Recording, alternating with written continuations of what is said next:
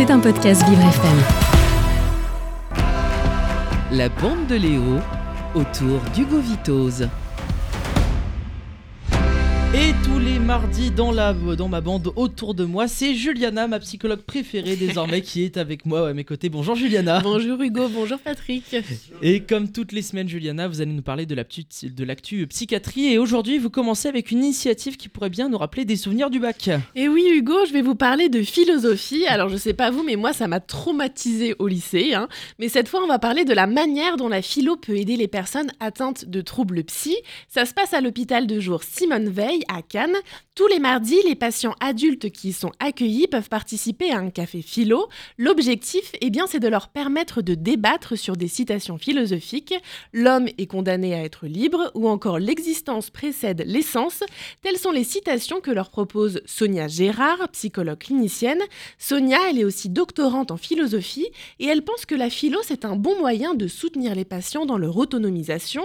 Effectivement, dans notre vie quotidienne, on est soumis à des contraintes, Hugo, hein, mais Mm. quand on a des troubles psy, ces contraintes peuvent s'intensifier. Les injonctions des soignants, de la famille, sans parler des étiquettes que peut coller la société, pas facile de s'affirmer dans ces conditions. Et du coup, ces cafés philo, ils invitent à ces patients à s'affirmer, Juliana. Et oui, réfléchir par eux-mêmes sur des thématiques qui leur parlent, comme la liberté, défendre leur point de vue auprès des autres, ce sont autant de moyens de prendre confiance en soi et en ses capacités.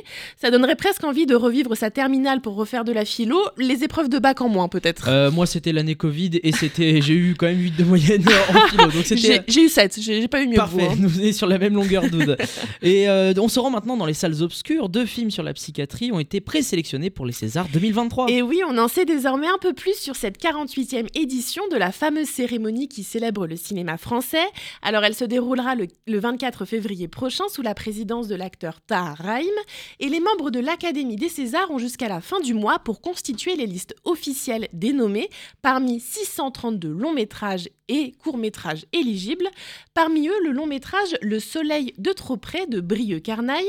Alors l'histoire, c'est celle de Basile qui déclenche une schizophrénie à la suite du décès de ses parents.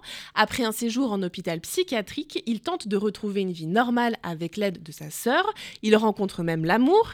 Cette, cette thématique de la schizophrénie, elle est chère au réalisateur qui s'est rendu compte que c'était un trouble méconnu du grand public, à tel point que beaucoup ont du mal à envisager qu'on puisse vivre normalement en étant schizophrène.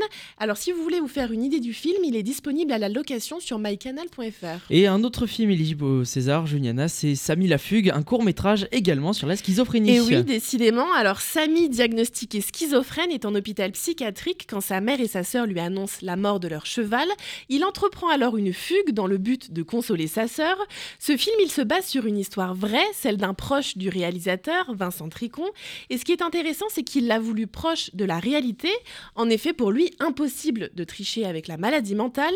Alors, l'espace de quelques jours, des patients et des soignants du pôle psychiatrique Grand Vallier, qui se situe dans le Haut-Doubs, se sont transformés en acteurs en herbe, le tout au service d'un film aussi poétique qu'humaniste. Alors Hugo, on souhaite à ces deux films de figurer sur la liste principale des Césars. hein. Si c'est le cas, vous pourrez dire que vous les connaissiez, et ça c'est grâce à la bande de Léo. Et grâce De à. Hugo. Exactement, la bande de Hugo quand même aujourd'hui. Euh, on verra ça. Les Césars, euh, du coup, comme vous l'avez dit, c'est le 24 février prochain. Ce sera sur euh, Canal Plus à suivre comme chaque année. En clair, on a hâte de découvrir toute la sélection complète. Merci à vous, Julia. Juliana, on vous retrouve euh, la semaine prochaine. Merci Hugo, à la semaine prochaine. C'était un podcast Vivre FM. Si vous avez apprécié ce programme, n'hésitez pas à vous abonner.